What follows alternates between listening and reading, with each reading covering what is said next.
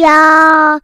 一个相信你的人。哎，欢迎收听电玩店，我是店长迪恩。本期节目依然没有人也配，不过没有关系，对方向前我们平常录音开场的节奏。那转眼之间呢，就是要到了四天连假的开始，所以在此先祝福大家连假愉快。那我身边其实蛮多朋友开始陆陆续续就已经。呃，打卡的地点已经不在台湾了哈，你可能看到的一些地方是什么？呃，日本啊、韩国啦，什么马来西亚啦，像国外不是现在叫马来西亚兰卡威吗？然后甚至有些朋友准备，就算不是今天出去，准备也是明天、后天，应该就差不多都会飞出去。甚至有些朋友可能从过年的时候就已经待在国外，到现在都还没有回来，所以真的是蛮羡慕很多不一样的人的人生啊。这些东西通常都是在。呃，不同的领域上面，你当然就会接触到这样的一些呃不同的人事物。那我自己是还蛮感谢，就是说能够有机会去参加这个所谓的天使投资的平台。然后因为真正在这边就会遇到很多在人生职涯中不同阶段的一些人物们。然后比如说有些人像我们这样子的，就是还在可能算是打工的一个状况啊，但是说有时候真的是可以帮助公司去找到一些新的机会。那利用这样不同的身份来加入这样子的一个地方。那也有些人是。真的是全职投资人，那可能全职投资的方向有很多种，有人专门做啊，呃，比如偏向基本面的，那比如说他底下就养了很多的呃分析师、研究员，然后来做很多基本面的上面的投资。那有些人是专门自己做，算是啊怎么样，个人以个人为主的那种，就是个人的操盘手，所以他可能可能会放空，可能会做很多的一些操作。那也有专业的技术分析的大神，在这样子的一个呃领域里面。那当然，也有些人其实现在早就已经接近退休的状况了，但是他们应该都是所谓的退而不休。所谓退而不休，就是说，诶，他其实已经不用为了钱这件事情来去做，一定要打工这个事情的一个怎么讲？嗯，被迫的一个选择。他们反而是比较多是在他们自己的生活上面可以去做很多的一些更有余裕的一些怎么讲杠杆吧。我们讲的所谓杠杆，就是说，也许他因为有更多的投资或者更多的被动收入，所以让他的时间。跟他自己的一些生活，其实可以得到很多的一些，嗯，怎么讲？如果说我们去杠杆别人的时间来去创造我们自己的时间的话，大概会是这样的感觉。那这也就是为什么我一直觉得说，其实，嗯，我这辈子其实如果能够更早一点点开始去懂得说要去做投资这件事情，甚至早一点去学习怎么样让自己的资产去做更有效的运用跟分配的话，那或许其实人生可能很多东西答案会不太一样。那不过说真的，现在回想起来也是蛮，诶，怎么讲？第一个也不可能回去了嘛。那第二个是说，在我觉得有时候人生中真的，你很多人说什么一命二运三风水啊。之所以有些东西所谓命，并不见得说你今天出生就是一定拿着什么金汤匙，但反而有时候是你在这个时间点遇到的这些人，那搭配你可能拥有的一些经验、知识，或是你拥有的能耐，然后你可能才会在这个时候开创出一个相对比较好的一些进展。因为你就讲真的说真，如果说让我今天是在我可能刚出社会的时候遇到这些人，可能我不见得能够对他们产生相对有价值的一些回馈或是一些事情。那甚至我自己可能在资产上面也可能没办法做到说相对应的一些发展。好，但是在这样的时间点，比如说快要四十岁的自己，资产上面多少有一点点小小的收获，我不敢说很多啦，因为毕毕竟。我们身边看过那种非常多的人，不要说古癌那种，就是已经是我们几百倍、几千倍、几万倍以上的这样子的大神，但是也有就是说在自己的同学的里面，有时候从他们的一些字里行间推敲出来，他们的那些年收入啊，他们的资产份额，其实也搞不好是我的已经是几十倍，好，有没有百倍应该也有。所以变成是说，我觉得有时候当然就是你会去知道说，诶，在这个时间点，其实有时候你得到一些相关的一些呃机缘吧。那反而它真的就是能够推升我们往前走的一些发展性，所以我自己是觉得说，呃，投资这种东西，当然最近因为不管是美股或是台股的表现，真的让自己的资产又稍微多了一点点。那当然多一点点不敢说是非常多啦，但至少你会处在一个说，哎，可能好像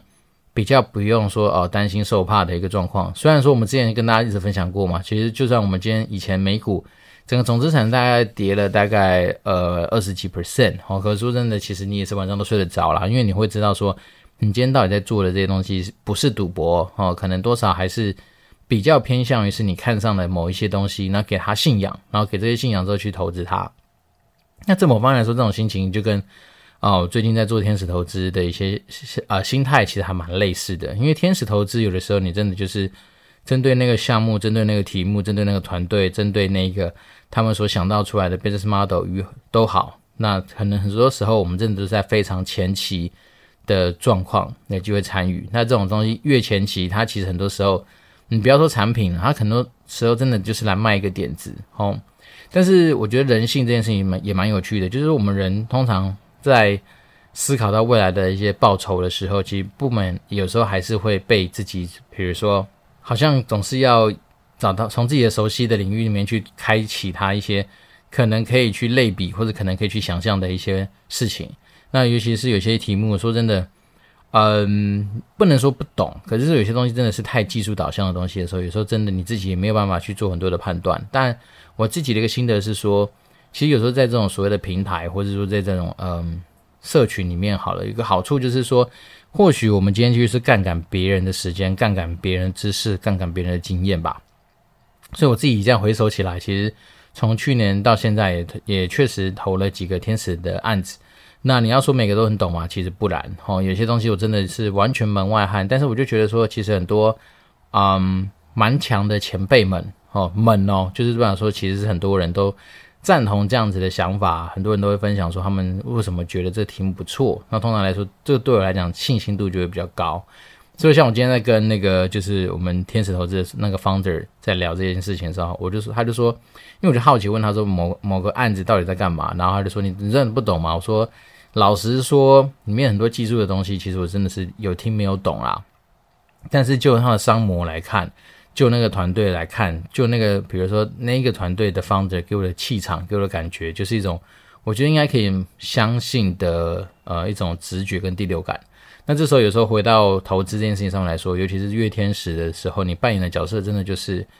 嗯，一种灵感吧。他有时候也很难说说啊，怎么样是这个制胜成功的秘诀？因为毕竟。啊，如果大家有机会去翻，其实有关于早期投资的这些相关的一些，不管是分享的书籍啦，或者说一些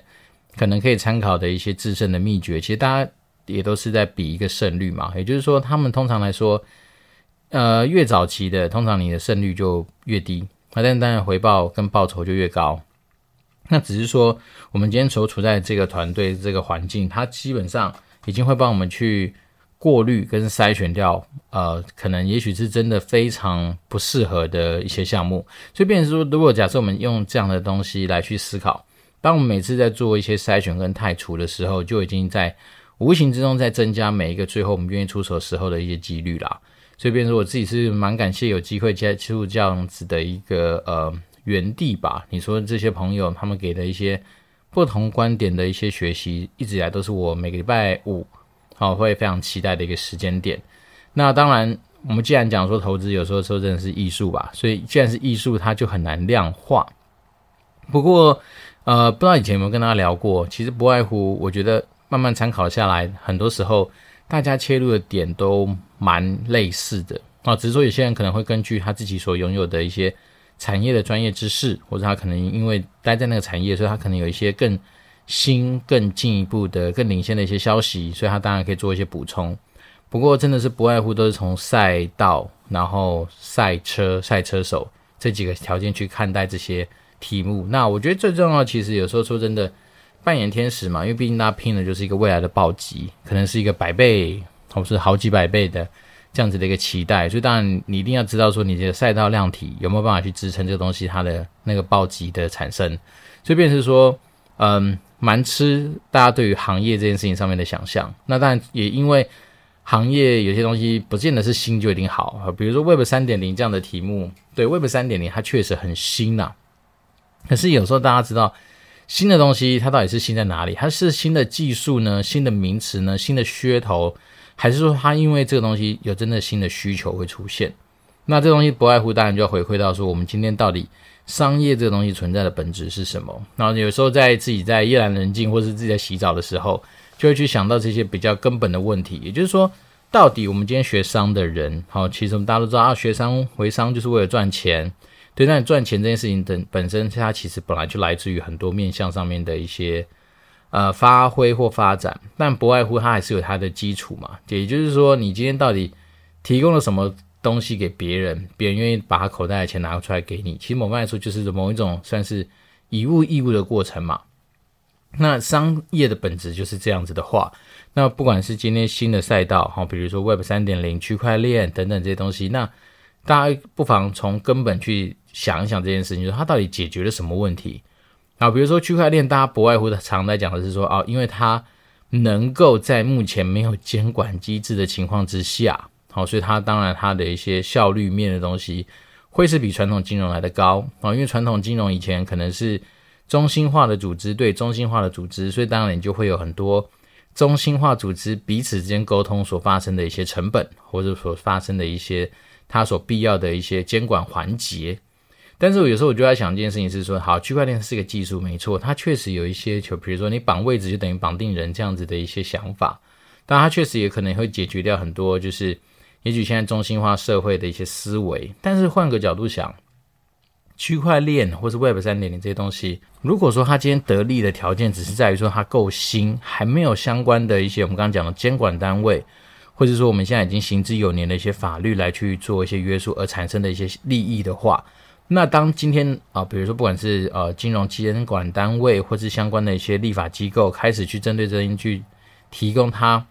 符合现在好、比如说中心化世界它所拥有的一些法令或是一些相关的规则的时候，它真的还会有这么多的我们现在所谓的效率这件事情的发生吗？其实我有时候一直在怎么讲，我自己脑中也是在冲撞这件事情。当然说，嗯。很多新的东西出来，我们当然是要先以一个比较开放的心态来去看待它，因为毕竟新的东西它一定会产生一些我们可能没有想过的一些火花。但是我觉得人类有些说实在的，嗯，很多基本的需求其实真的还是都还蛮怎么讲，蛮一般的啦。好，比如说食衣住行娱乐嘛，那这这边便是说，基本上你很难去改变它，好，或者是说食色性也，好，这些东西也许就是。大家已经耳熟能详的人类的基本的本能所需要的东西，那很多东西只是在于这些东西的。如果我们以树状图来说的话，好，假设十一柱形是最上层的一些东西的话，那其实后面衍生出来的东西不外乎都在那些领域上面去做到一些变化而已。好，比如说，啊，我们比如说我们今天，呃，你的区块链的出现，它可以让很哦，或加密货币的出现，它可能可以让。金流这件事情可能产生不一样子的一个变化，但是金流的最后的本身，你为什么要金流？其实你还在满足你的生活所必须嘛，或者是你的娱乐所需要去兑换的那个代币嘛。所以变成说，它其实还是有解决一个你最根本的一些事情。对，所以我最近自己就是嗯，怎么讲？这种讲起来也算是比较大哉问，或者说比较大了。但是我觉得有时候我们不妨去思考一下，是说。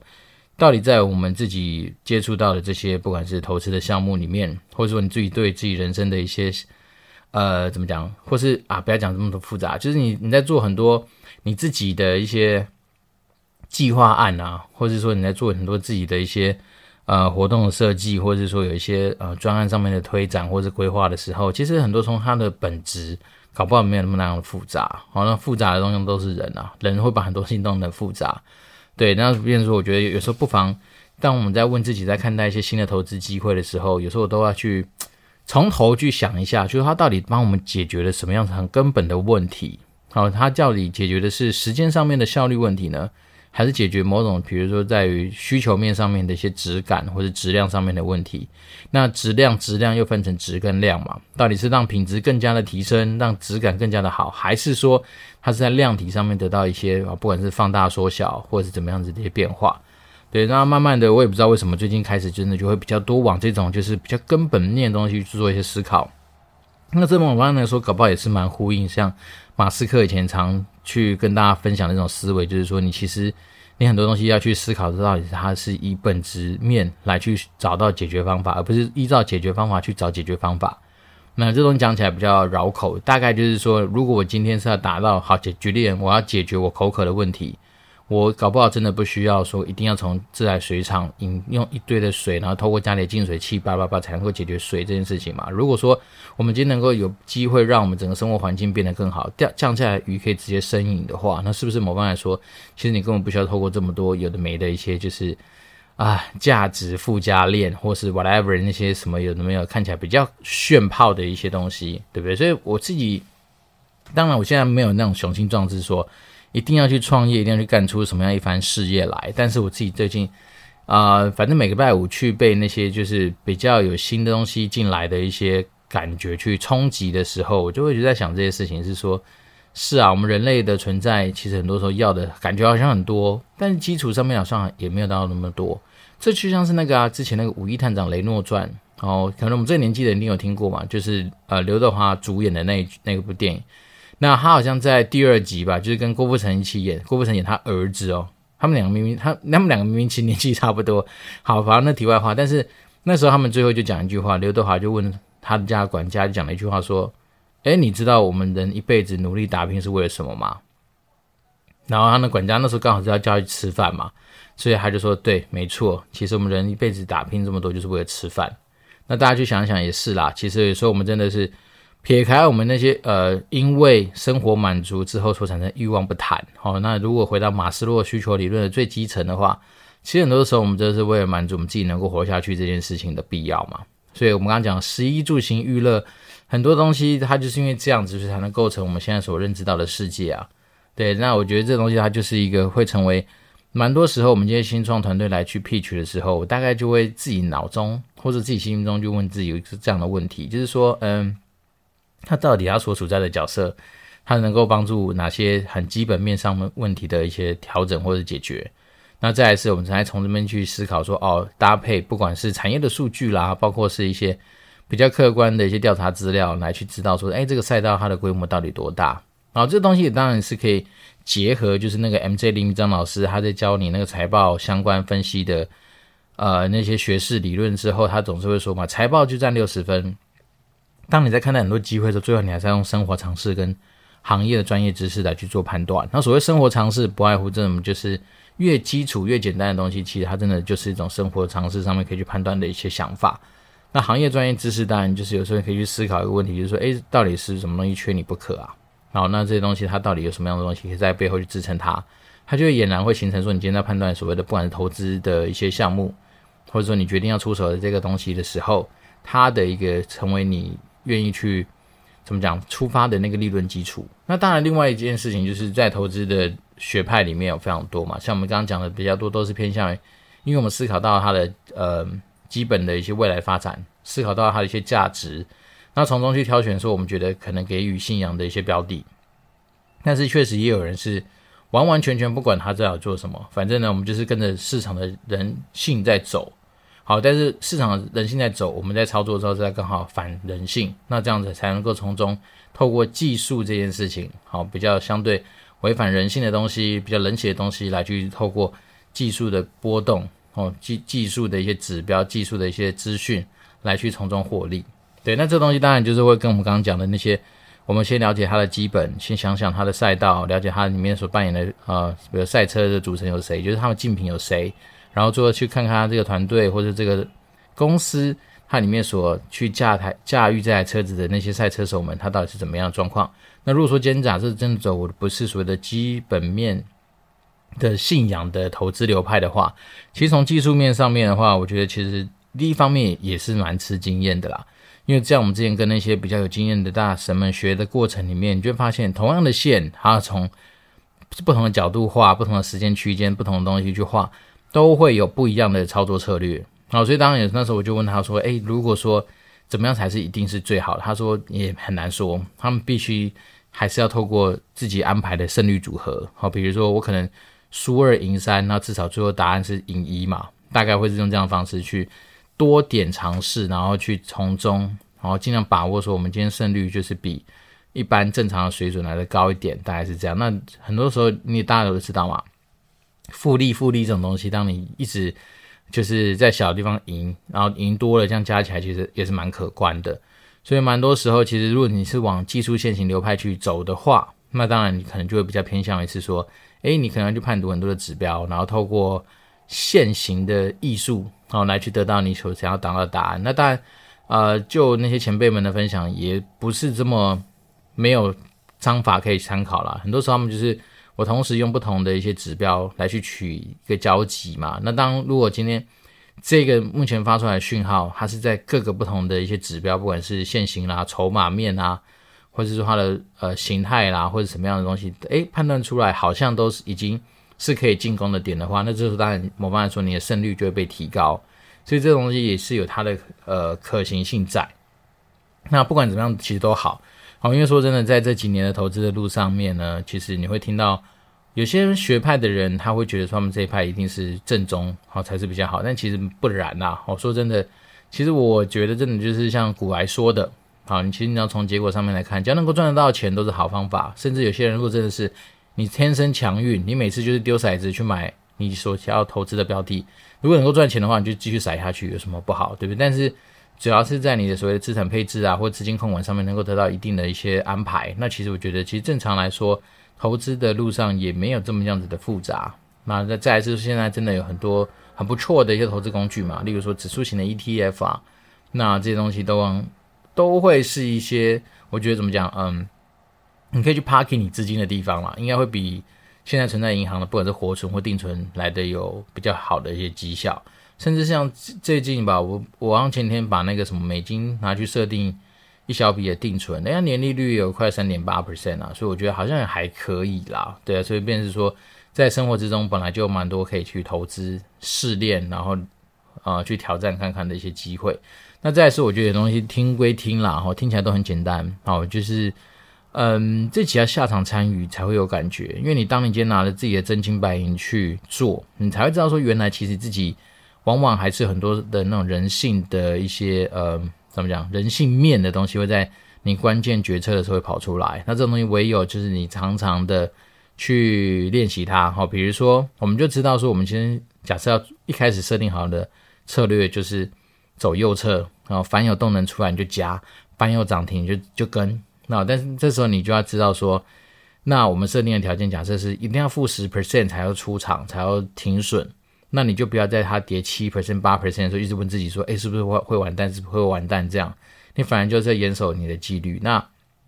严守纪律这件事情听起来真的很简单，可当你今天实际上你就是拿你的真金白银下去 play 的时候，你就会觉得说，哇，其实蛮多时候你还是真的要一直不断的去训练自己。就是也许有时候你可能赚一根或者赚一只标的，可能可以赚个五十 percent、六十 percent。但是你可能在吃笋之前，你可能会吃掉两三次、三四次，每次就十 percent、十 percent、十 percent 这样子的一个停损，对不对？所以变说那个过程，你其实还是真的会去怀疑人生啊。所以我觉得这东西，呃，今天讲比较多有关于投资的东西，单纯是因为我今天刚从那个呃听完 pitch 回来嘛，所以想说，诶，对投资还是有一些自己的想法，就稍微把它做一些分享。那只是说，也是因为刚好最近。呃，不管是美股和台股的表现都还不错啦。那我觉得，诶，其实还是又给时间可以让大家知道说，我们不是在自己的职业上面只专注在啊、主动收入上面的努力。那更为重要的是说，如果你今天很年轻，那当然你的时间复利下面的效果就会很多。那到时候今天你很年轻，可能你到一定的水准，那代表说你可能本金也会稍微比较可观。那当然它就可以稍微稍微的，就是诶，可以去放大你之后获利的一个可能性。那总之不管怎么样呢，我觉得人生还是要先思考一下，为什么今天我们为了这些东西而努力。那我常跟大家开玩笑说，也不是开玩笑，就是说我希望有一天我真的是可以不要为了钱这件事情而工作。好，那所以当然我们就希望说能够透过自己的一些投资，或是像目前的一些操作，期望哦在也许是呃，也希望不要太久啦，然后在在某些年的时候可以达到一个至少让自己诶可以去转做不一样生活的一个做法。大概是这样子。好，那今天还是一样，没有新的听众留言啦。那我觉得这也是非常像我们平常开始录音的节奏。那当然，如果说大家有对于不管投资理财啦，或者说对自己的资产配置，或者是说